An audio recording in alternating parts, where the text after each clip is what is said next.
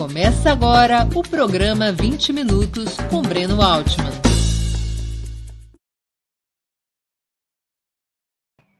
Está começando mais uma edição do programa 20 Minutos. O tema de hoje: devemos lutar por uma Assembleia Constituinte? É uma polêmica importante hoje na esquerda brasileira. Se deve ou não ser abraçada a perspectiva de um novo processo constituinte no país. Devemos lutar por uma Assembleia Constituinte? Essa é uma pergunta que provoca polêmica. Aliás, nós fizemos uma enquete que mostrou que a maioria dos espectadores do Opera Mundi, porque essa enquete é feita pelo YouTube, se posicionaram contra a luta por uma nova Constituinte. Nós vamos subir na tela agora essa enquete. Foram 785 votos. A pergunta era simples. O Brasil vive uma crise política e institucional. Como sair dela? Na sua opinião, a proposta de realizarmos uma nova Assembleia Nacional Constituinte a Constituição de 88 não deve ser mudada e o melhor é defendê-la, 48%. É um risco de ficarmos com uma Constituinte pior que a de 1988, 28%. Quer dizer, se somarmos a resposta 1 com a resposta 2, nós temos 76% dos nossos espectadores e espectadores contrários a lutar por uma Assembleia Constituinte. 13% acham que pode servir à reorganização dos movimentos sociais. 9% soube por cima, gostou da ideia e quer entender melhor. Outras opções, 2%. Ou seja, apenas 13% respondem afirmativamente a resposta do programa. Eu estou entre esses 13% e eu vou buscar uh, explanar a minha argumentação. Qual é o, o argumento principal das pessoas que são contrárias à luta por uma nova Assembleia Nacional Constituinte? É de que, na atual correlação de forças do país, que elegeu Bolsonaro, que elegeu um Congresso tão conservador como o atual, realizar uma nova Assembleia Nacional Constituinte seria abrir espaço para retrocessos ainda mais profundos e mais acelerados em relação às conquistas da Constituição de 1988.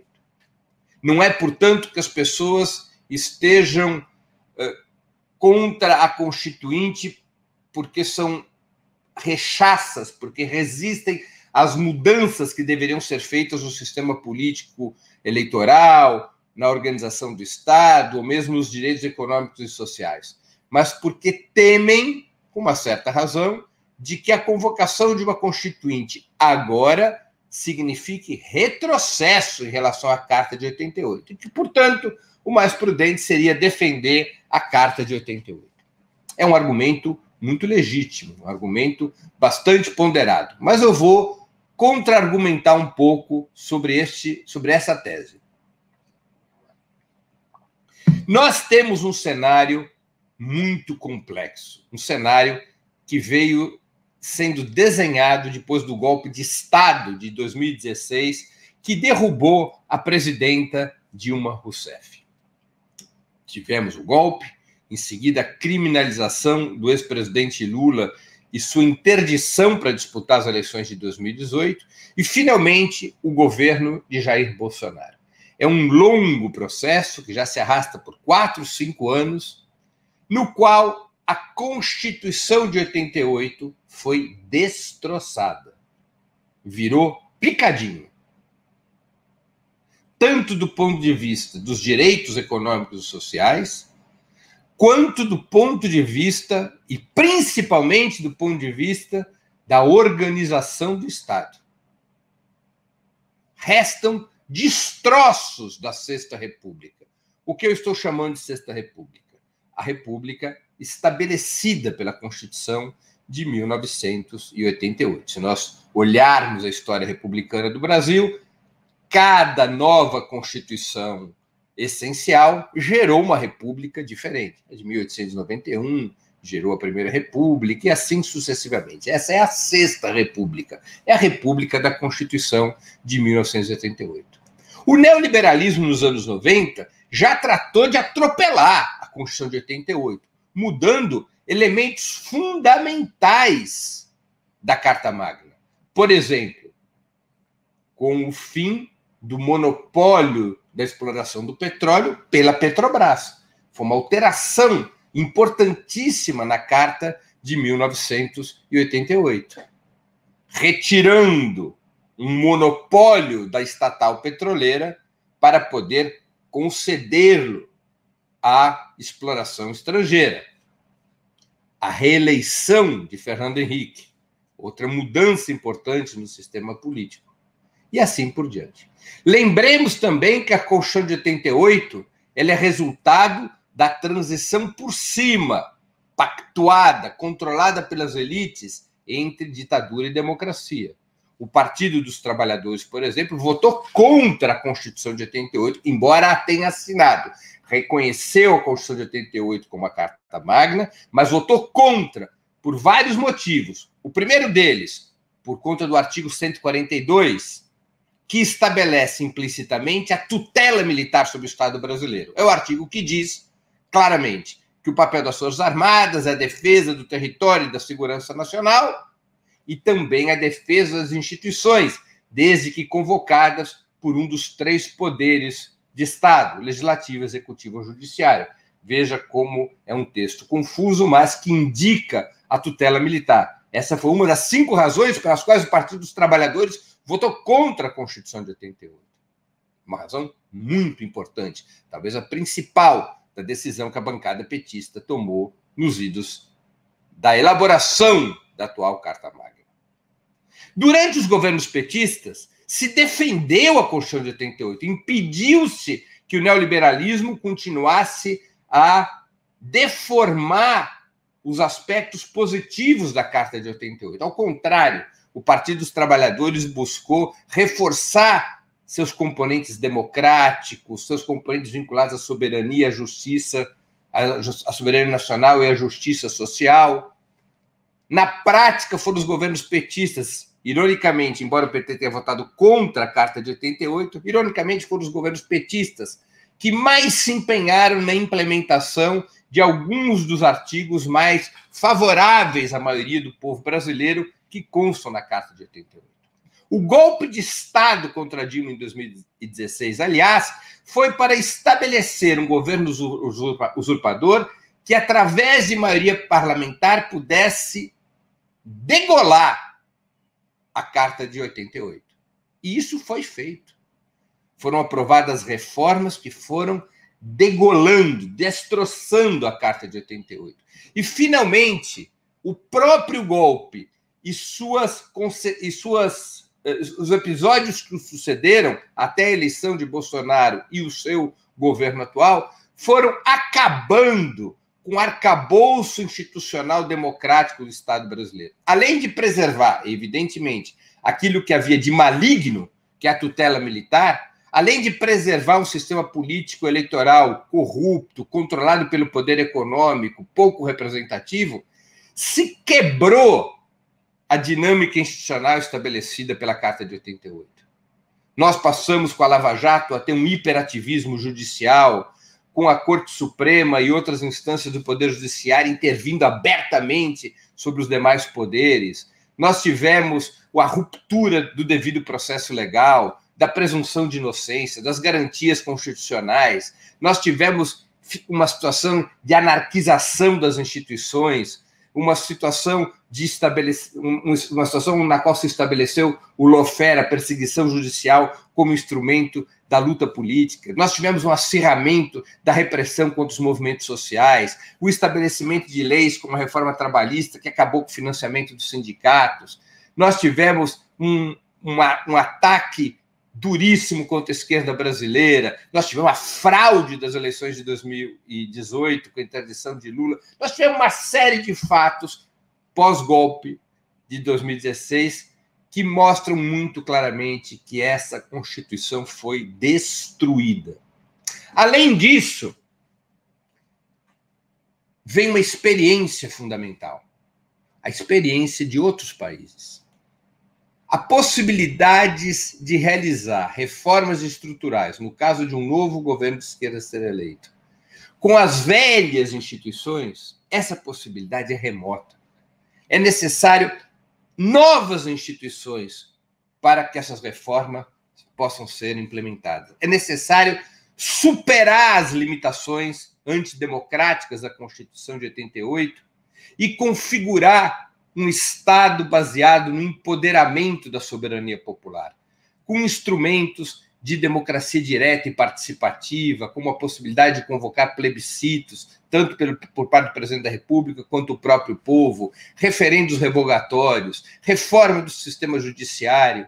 E essas reformas todas muito dificilmente serão feitas a partir da atual Constituição, que exige para essas reformas três quintos dos votos dos parlamentares, Câmara e Senado somados.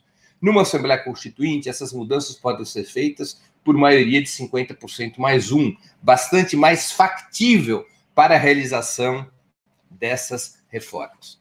Países que conseguiram ir mais adiante nas reformas estruturais foram exatamente aqueles que, no início dos governos populares, utilizaram toda a energia política para a organização de processos constituintes como é o caso da Venezuela e da Bolívia, por exemplo.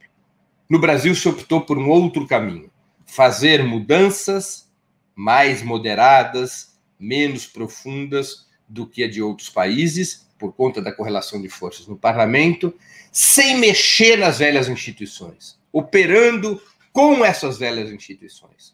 Durante um certo tempo, foi possível avançar. Os governos Lula e Dilma tiraram milhões de pessoas da miséria, fizeram mudanças profundas que ajudaram a vida dos mais pobres. Mas esse cerco institucional, essa imutabilidade do Estado brasileiro, a preservação do sistema político eleitoral, do poder judiciário, das Forças Armadas como tutela do Estado e assim por diante, a preservação das velhas instituições acabou por colocar os governos petistas em uma situação de cerco interno no Estado brasileiro. E, finalmente, esse cerco interno acabou tendo como desfecho um golpe de Estado. Portanto, a mudança das instituições, a reforma profunda do Estado, não é uma questão menor ou dispensável. Provavelmente é a questão central para qualquer governo popular. Mas é claro que não basta aqui defender a, as virtudes de uma Assembleia Constituinte. Não basta aqui dizer que a, a Sexta República está morta, embora seja necessário analisá-lo.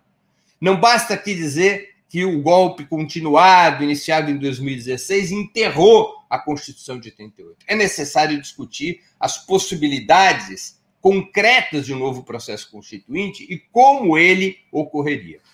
Como todos vocês sabem, mas eu retomo apenas para desenrolar a meada, assembleias constituintes são um mecanismo tradicional de todos os povos é, em regimes democráticos para constituir um novo marco, uma nova forma de organização do Estado. Assembleias constituintes são um instrumento soberano, um instrumento de maior soberania do povo para reorganizar o Estado de tal maneira que se reconstrua ou se os regimes democráticos ou se construa novos regimes democráticos. Foi assim na transição da ditadura à democracia no Brasil, foi assim na constituição da nova da, da Quinta República na Venezuela, foi assim na Bolívia para a constituição do Estado plurinacional, para citarmos os exemplos mais próximos. Esse é o papel da Assembleia Constituinte. A Assembleia Constituinte ela tem como característica a aprovação de artigos da Carta Maior por maioria de 50% mais um, e não por maioria qualificada, como são as reformas constitucionais estando eh, em vigor a atual Constituição. Portanto, na Assembleia Constituinte é mais fácil fazer essas mudanças. A minha opinião não é de que nós devamos convocar agora a Assembleia Constituinte, debaixo do governo Bolsonaro ou debaixo de qualquer governo de direita. Esse não é o objetivo tático imediato, a meu juízo. O objetivo tático imediato é elegermos um novo governo popular, um novo governo de esquerda, que implemente um programa de reformas estruturais, tributária, financeira e política. Esse é o objetivo tático principal. Não é possível pensar num novo processo constituinte antes da eleição de um novo governo popular. Isso não é tarefa para governos de direita. Isso não é tarefa para o governo Bolsonaro. A convocação da Assembleia Constituinte só poderá acontecer quando a correlação de forças no país já tiver permitido a emergência, a eleição de um novo governo de esquerda. Repito, esse é o nosso grande objetivo tático no atual momento. Mas este governo de esquerda, ou as forças políticas que podem dar origem a esse governo de esquerda, deveriam dizer claramente ao povo brasileiro que o sistema está podre e deve ser enterrado. A esquerda não deve ser caudatária desse sistema que hoje infelicita a maioria do povo brasileiro. O povo brasileiro não se identifica no Estado brasileiro atual não se identifica na institucionalidade atual. Essa institucionalidade possui um caráter profundamente restritivo e repressivo. Essa institucionalidade, deformada pelo golpe de Estado e pelo governo Bolsonaro, já se constitui no embrião de um Estado policial. E a esquerda deve claramente ter um discurso de ruptura com esse sistema. E a maneira de explicitar ao povo a ruptura desse sistema e a necessidade de construir um novo sistema democrático, a necessidade de construir a sétima república, o que explicita isso ao povo é exatamente a defesa de uma nova Assembleia Nacional Constituinte, como tarefa central de um novo governo de esquerda. As forças políticas que podem dar sustentação a esse novo governo de esquerda devem defender desde já, penso eu, esta bandeira devem defender essa bandeira no processo de articulação e unificação de forças para a eleição de um novo governo popular. E essa deve ser uma tarefa central do novo governo popular. E essa tarefa central, evidentemente, não será desempenhada pelo Congresso atual, mas os seus primeiros passos serão dados por um novo Congresso, que é eleito junto com o governo popular. Lembremos que no Brasil as eleições nacionais elegem o Poder Executivo Nacional, os poderes executivos estaduais e também os parlamentos da nação e dos estados. O novo Parlamento Nacional deve receber do governo central eleito, do novo governo popular, uma mensagem de convocação de um referendo, se o povo está a favor ou contra a convocação de uma nova Assembleia Constituinte. Deve ser o povo, por referendo, que abre o processo constituinte através de um amplo debate na sociedade,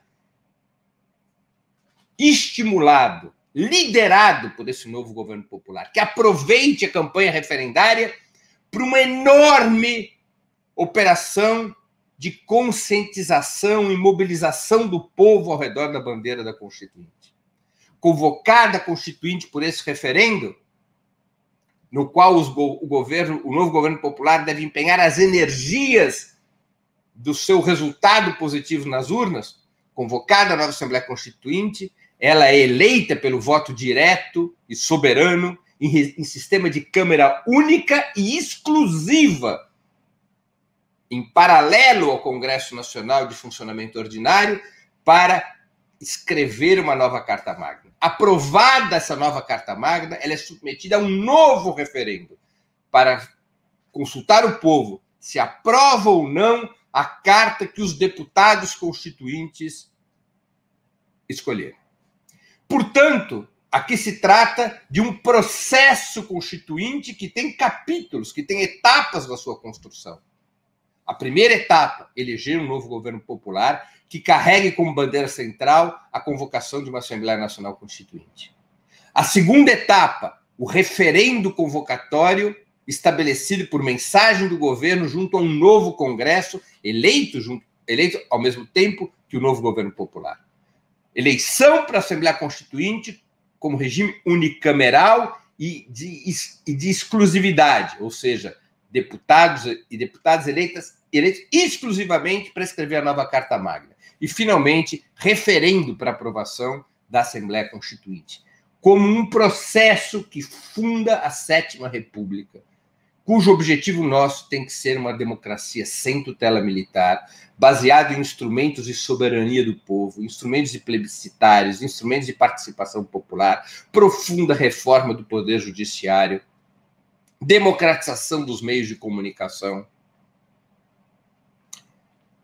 reinserção de direitos sociais extirpados da atual Constituição, reestabelecimento de direitos econômicos do Estado vendidos pelos lesa-pátrias durante o período neoliberal anterior aos governos petistas e posterior aos governos petistas, abolição da Lei de Segurança Nacional, abolição da Lei Antiterror, constituição de uma verdadeira república democrática, de uma república baseada na participação e na soberania do povo. Essa perspectiva é muito importante desde já para a acumulação de forças da esquerda junto ao povo, para estabelecer o rumo que a esquerda pretende dar ao país. As reformas estruturais não são factíveis se nós não tivermos previamente uma revolução política que mude a natureza do Estado brasileiro. E o processo pedagógico de organização e mobilização do povo exige que coloquemos essa bandeira desde já em discussão, que coloquemos essa bandeira como um assunto que mobilize e conscientize a massa do povo. Um pouco semelhante do que foi a estratégia de Chaves na Venezuela desde antes de ser eleito, quando também a correlação de força parecia bem desfavorável para uma Assembleia Constituinte. Foi a partir da eleição de Chaves, do parlamento que é eleito no mesmo período que Chaves, que se abre as possibilidades de uma nova correlação de forças que elege a Constituinte de 1999, que estabelece o marco institucional no qual pôde avançar a Revolução Bolivariana, para citar um exemplo. Correlação de forças não é uma, um elemento da natureza, ela não é estática, ela é uma referência que pode ser alterada pela mobilização, a consciência, e a organização do povo. Só que para haver mobilização, consciência e organização, é preciso de rumo. É necessário que seja estabelecido um objetivo para essa mobilização, organização e consciência. E a Assembleia Constituinte é o elemento sintético que aponta para um programa de ruptura com a atual ordem política, econômica e social e o estabelecimento de uma nova ordem que aponte para um desenvolvimento sustentável, baseado na distribuição de renda e riqueza, cujo pressuposto é a democratização do poder político. Só possível com uma nova Assembleia Constituinte. Portanto, para encerrar a minha exposição, não estamos falando da convocação de uma Constituinte já. Não estamos falando de convocação de uma Constituinte, de uma Constituinte sob um governo de direita, como o de Bolsonaro, ou de qualquer outro de governo de direita. Estamos falando da convocação da Constituinte como uma tarefa de um novo governo popular. Só que esse governo popular, para ter força e realizar essa tarefa, precisa construir apoio social previamente à sua própria eleição. E para construir esse apoio, é necessário discutir com o povo claramente este rumo, o rumo da ruptura com a Sexta República, falida e atropelada pela burguesia brasileira a partir do golpe de Estado de 2016. É necessário mostrar ao povo os escombros em que a burguesia deixou o país. A destruição institucional, a destruição das conquistas democráticas da Carta de 88 e também os limites da Carta de 88, que não fez a democratização dos meios de comunicação, que manteve a tutela militar e assim por diante. É um processo constituinte que deve ser iniciado desde já, para que possa ser formado um bloco histórico, um bloco social e político em condições de eleger um governo popular e efetivamente colocar o país no rumo das grandes mudanças estruturais que rompam com a herança maligna do neoliberalismo e do desenvolvimento capitalista brasileiro. Termina assim minha exposição. Vamos lá às perguntas. Vamos ver se eu consegui convencer algum, algumas pessoas a respeito desse tema. Há bastante questões. Tereza Oyage. Para que constituinte nova com esses canalhas todos que estão com mandato no Congresso? Tereza, como eu disse, não é constituinte agora, com esses canalhas que estão com mandato no Congresso. A constituinte é um processo cuja eleição deve ocorrer posteriormente à eleição de um novo governo popular. Eleger um novo governo popular, eleger um novo presidente da República que represente uma frente de esquerda, e este governo tem como tarefa a abertura do processo constituinte a partir de um referendo. Não é uma tarefa para este Congresso, é uma tarefa para a qual se acumula forças, mas que deve ser desempenhada por um novo governo e um novo parlamento. Wilton Santos, não há o risco das bancadas do Boi, Bala e Bíblia hegemonizarem uma Assembleia Constituinte e fazer uma Constituinte pior que a atual? Wilton, esse risco sempre haverá. Mas, na medida em que a convocação da Constituinte é uma tarefa de um novo governo popular, o fato desse governo popular ter sido eleito significará que a correlação de forças já terá começado a mudar, que já ter, começaremos a compor uma nova maioria no país. E para poder ajudar a mudança dessa correlação de forças, é necessário apontar ao povo o rumo das mudanças que a esquerda deseja.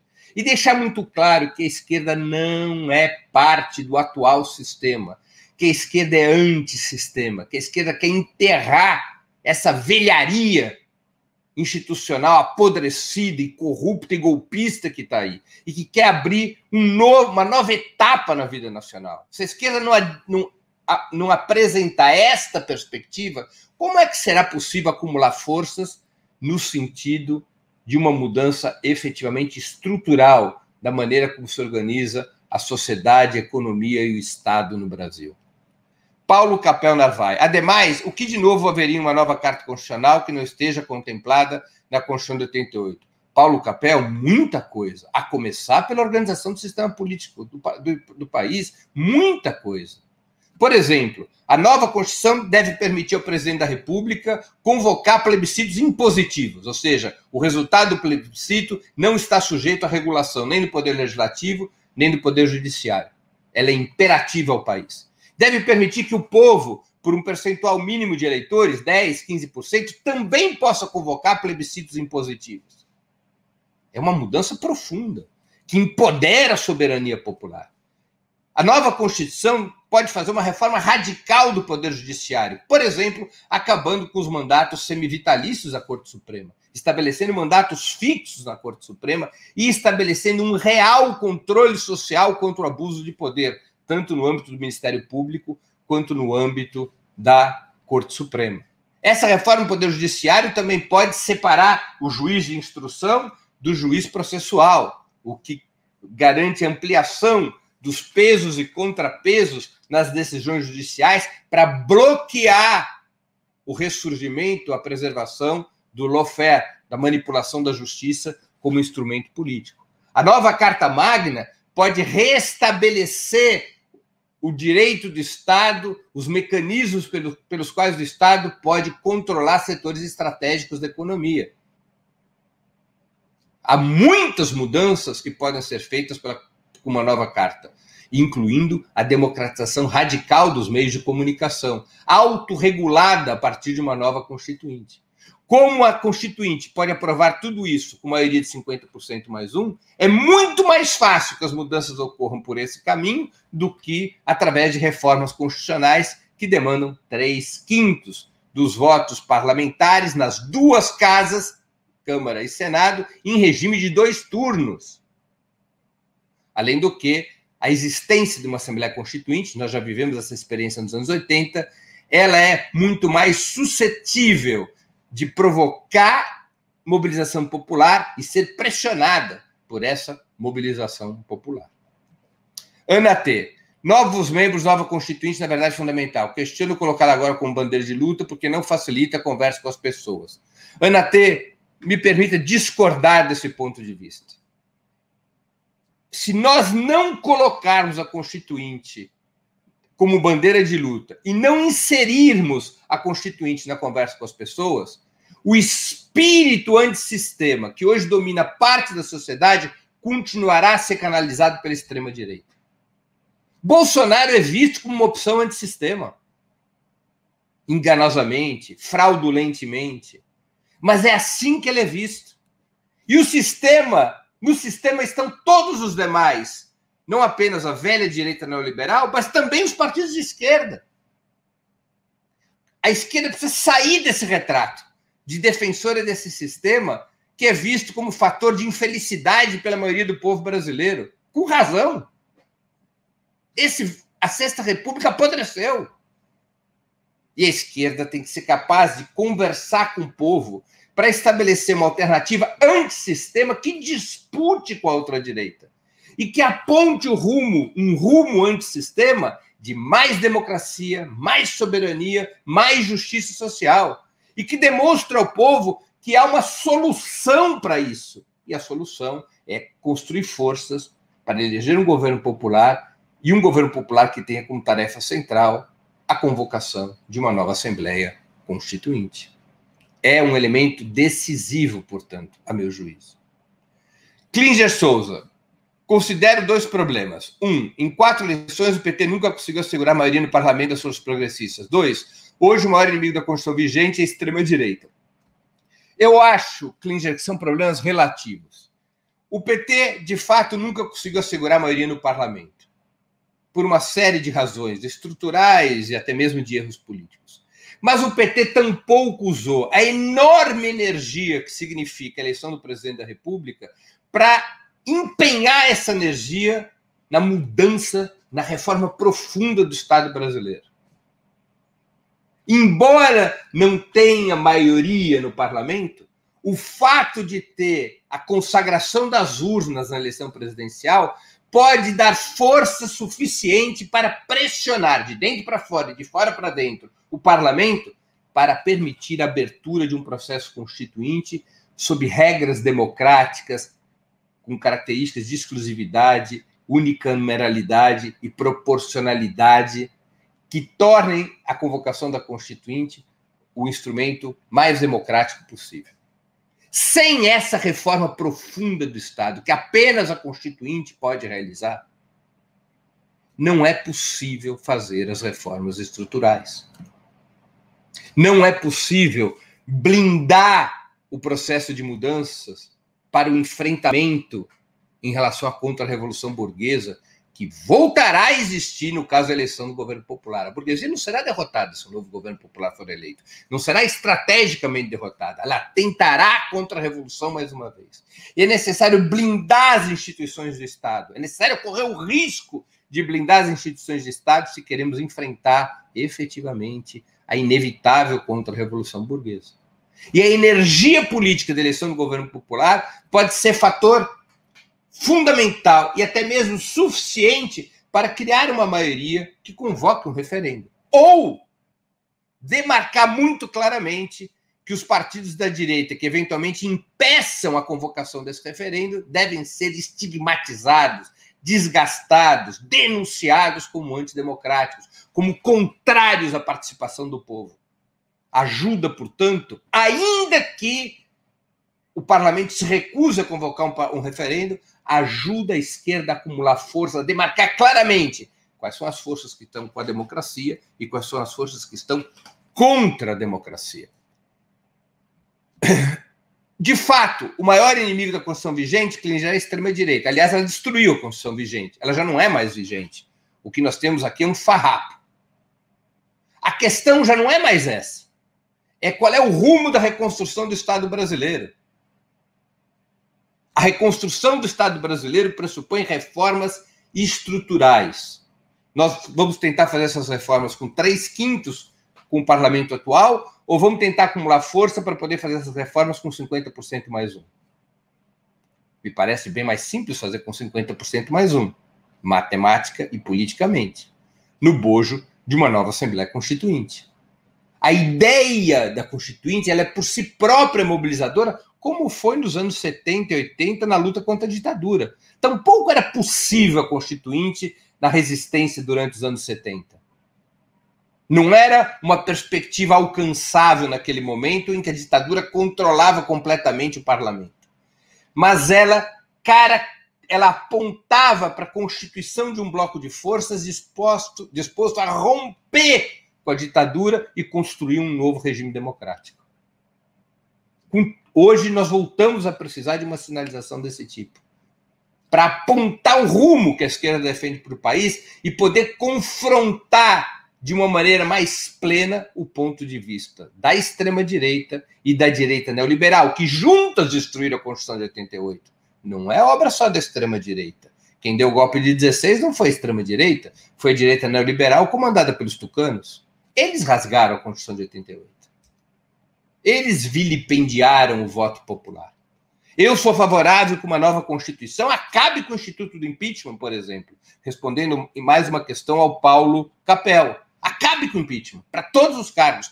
O povo elege, o povo depõe. A partir de uma nova Constituição, podemos determinar que somente pode ser afastado do presidente da República, governadores ou prefeitos, a partir de referendo revogatório. Ou seja, somente o povo, através de um referendo, pode caçar o mandato de um presidente, de um governador e de um prefeito. Abolir o processo de impeachment, pelo qual maiorias parlamentares eventuais organizam verdadeiros golpes de Estado. É uma mudança importantíssima, democrática. Apenas o povo decide. O povo, de forma direta e democrática, é o único fator de decisão do Estado. Os seus delegados representativos, deputados senadores, por exemplo, se submetem à soberania popular, não o oposto é outra mudança fundamental. Nós temos que apontar esse rumo da radicalização da democracia para podermos fazer o enfrentamento tanto com a extrema-direita quanto com a direita, com a direita neoliberal, penso eu. Paulo Capel pergunta de novo: o problema não é, a meu ver, nem o governo nem o Congresso, mas a sociedade. Com essa correlação de forças, uma constituinte hoje servirá apenas para destruir e sepultar o que há de avançado da Constituição Federal de 88 Ademais, o que de novo haveria uma nova carta constitucional que não esteja contemplado na, Federa na Constituição Federal de 88? Eu já respondi ao Paulo Capel, mas eu vou destacar um outro elemento da pergunta dele. O que é correlação de forças? Pessoal, correlação de forças não é uma montanha, um muro intransponível. Correlação de forças é um sarrafo, igual no salto em altura. Estabelece uma, uma, uma determinada marca e para a qual você tem que se preparar tem que estar condicionado para saltar. É uma categoria, deixa eu usar aqui um jargão, é uma categoria dialética. A, a correlação de forças pode ser alterada pela mobilização, pela educação, pela organização do povo, a partir de um rumo que seja capaz de dinamizar as energias populares. Ela não é um elemento da natureza, igual o Morro do Pão de Açúcar, no Rio de Janeiro. Nós temos que tomar cuidado com esse argumento correlação de forças. Porque correlação de forças é uma categoria essencial na análise política. Mas ela não pode ser vista de forma estática. Ela não pode nem ser negada para proposições que sejam irrealistas, nem pode ser um elemento imutável que nos deixe permanentemente em situação de defensiva. Porque se nós formos julgar pela correlação de forças atual, por exemplo, não é possível fora Bolsonaro, não é possível é, ir contra a emenda constitucional é, 95, que estabelece o teto de gastos, não é possível nada, nenhuma das grandes bandeiras econômicas das forças populares. A correlação de forças é negativa para isso. Isso nos faz deixar de lutar por essas bandeiras? Não. Nós lutamos por essas bandeiras para alterar a correlação de forças. O mesmo vale para a Constituinte como rumo de médio e longo prazo, porque, como eu disse, não se trata de convocá-la agora, mas estabelecê-la como rumo para orientar a acumulação de forças para pavimentar o caminho no rumo dos objetivos democráticos que a esquerda deseja alcançar.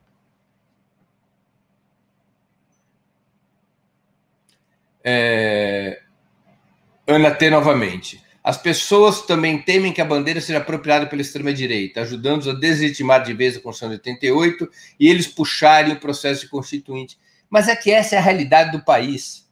A polarização é entre extrema-direita e esquerda. São duas forças antissistema, Ana T. E é natural que ambas queiram mudar o regime político, porque o regime político liderado pela pelas frações tradicionais da direita brasileira, representantes da, da antiga liderança da burguesia do país, esse regime está morto. Exatamente esse regime que está morto. E a luta que está em curso e que deve estar em curso deve ser centralmente qual o regime que vai substituí-lo. Aquele que a extrema-direita propõe ou que a esquerda propõe.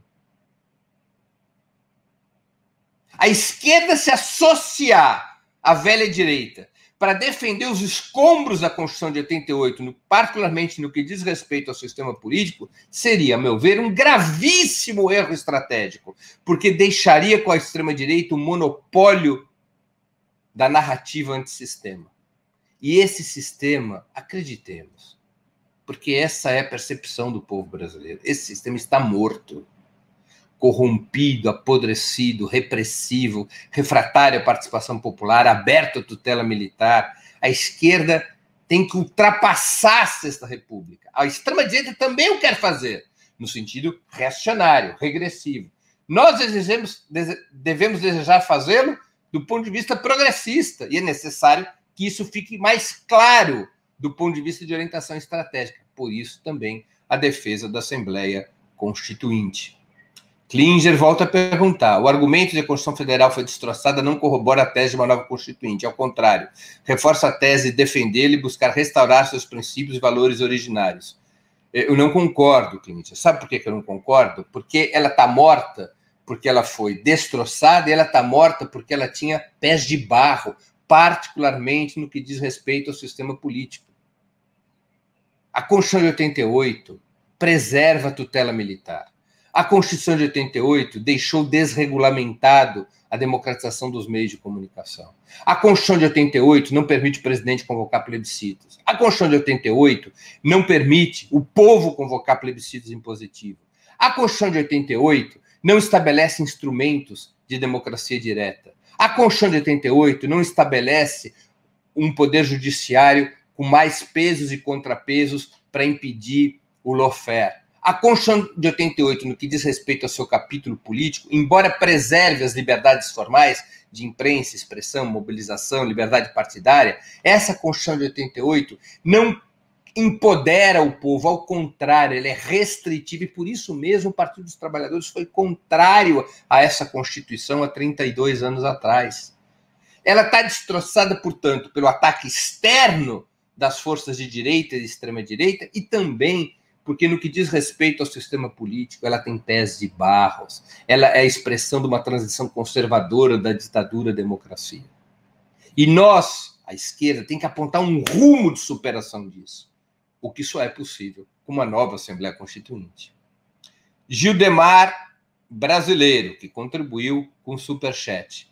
É preciso derrotar o golpe, anular o impeachment, atos do Lava Jato e Tribunal Popular para golpistas, lavajatistas e entreguistas. É a opinião do Judemar. Felipe Parisi, o caminho para uma nova constituinte ainda será longo. Não, sim. Conforme eu disse aqui, minha opinião é essa: eleger governo popular, convocar referendo, eleger a Assembleia Constituinte, submeter a Carta Magna a novo referendo. É um processo constituinte, se assim preferirmos. Celso Barreiro, Breno, não seria necessário uma Assembleia exclusiva ao invés de habilitar um Congresso viciado com interesses contraditórios ao interesse nacional? Sim, Celso.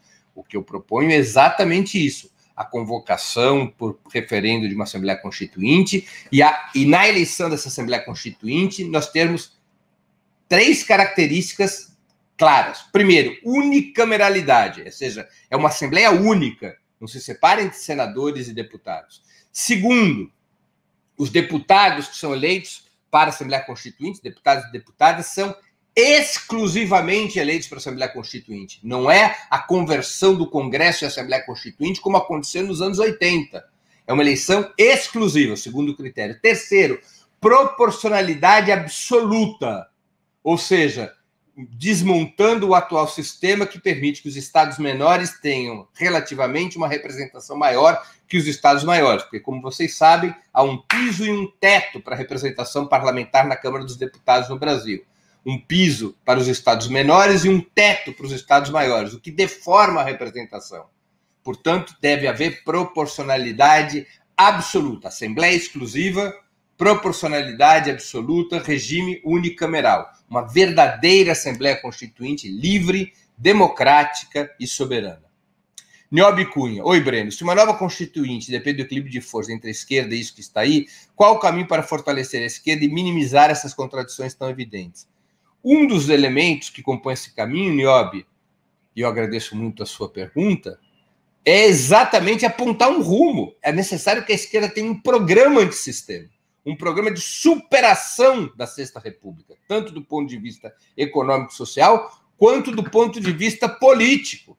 Esse rumo é importante para construir força junto ao povo. É, é, é essa, esse rumo é importante para poder educar, organizar e mobilizar o povo, para poder criar uma corrente majoritária na opinião pública que queira se desfazer desse sistema para colocar no lugar um regime mais democrático, mais justo e mais soberano, repito, baseado no empoderamento da soberania popular. Sem rumo, como é que a esquerda vai voltar a fazer trabalho de base? Trabalho de base exige rumo, exige explicar para as pessoas, no bojo de todas as lutas sociais, qual é o caminho que se propõe para superar os grandes problemas do povo.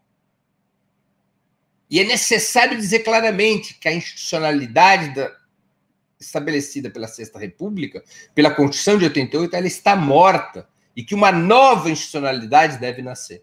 E que para ela nascer e ela é, é essencial que nasça para resolver os problemas do povo, para serem aplicadas as reformas estruturais, para que nasça, portanto, essa nova institucionalidade, é preciso uma nova Assembleia Nacional Constituinte, livre, democrática, exclusiva e soberana.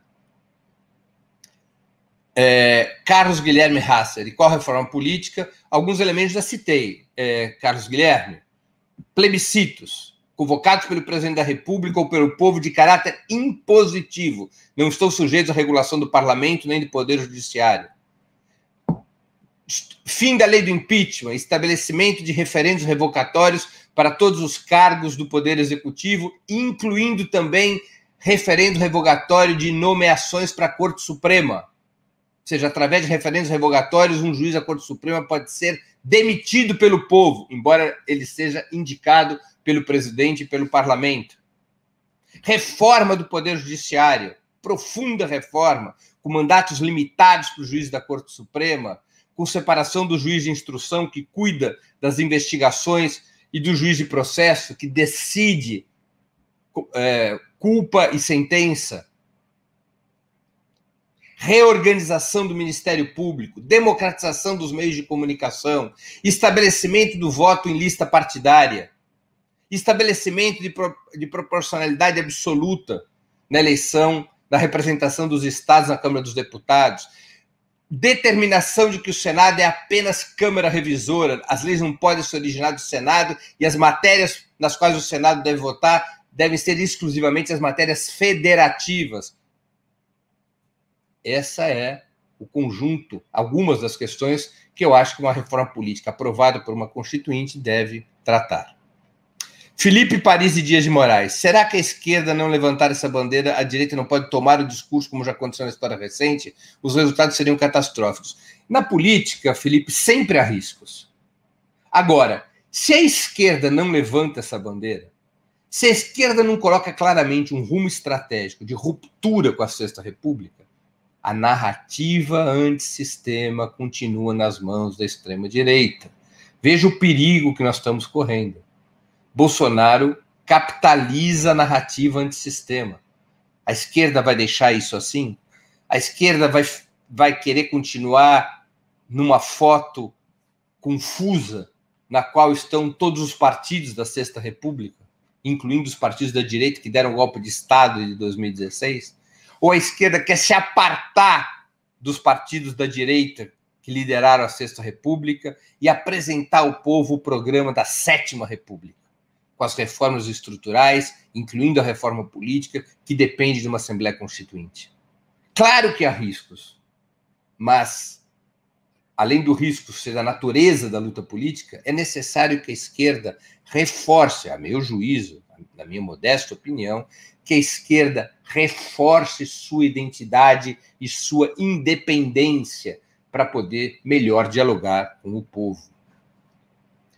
Paulo Capel, onde está hoje a força para impor uma nova ordem como essa? Essa força hoje não existe. Ah, repito, hoje não existe força nem para aprovar a renda emergencial de 600 reais. A força tem que ser construída.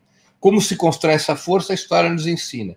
Com mobilização, organização e educação do povo, nas lutas concretas, nos problemas emergenciais, nas batalhas do cotidiano, mas também com um rumo estratégico que seja capaz de fazer a síntese de todas as lutas e apontar o veio através do qual se acumula forças para as grandes mudanças.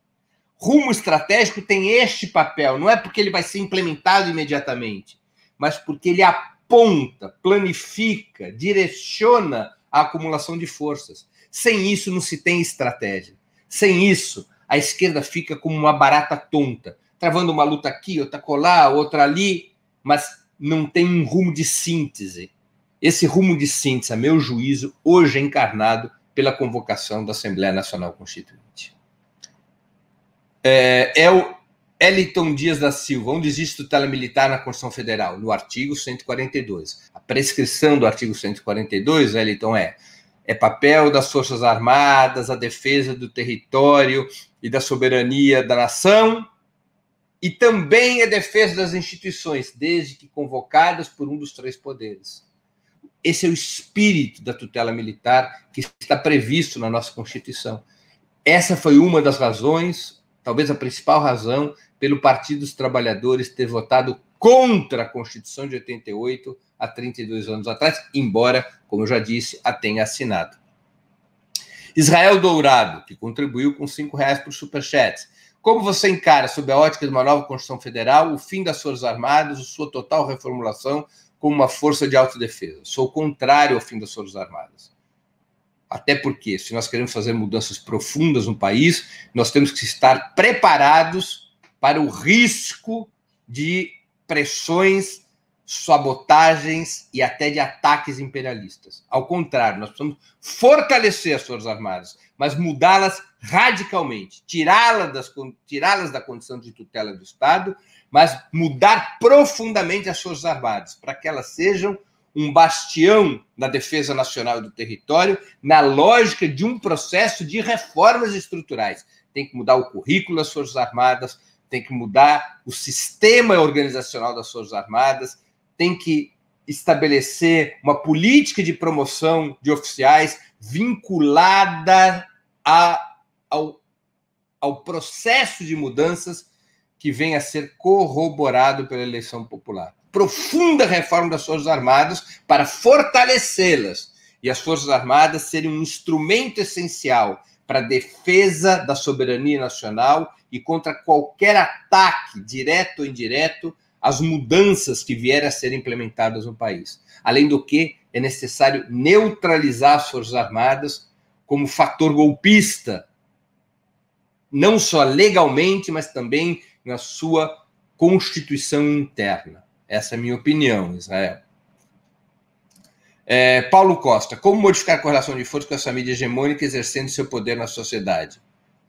Nós já mudamos correlação de forças, apesar da opinião da mídia, é, é, Paulo Costa. Isso não é uma novidade. O Lula foi eleito contra a mídia hegemônica, eleito e reeleito. A Dilma foi eleita e reeleita.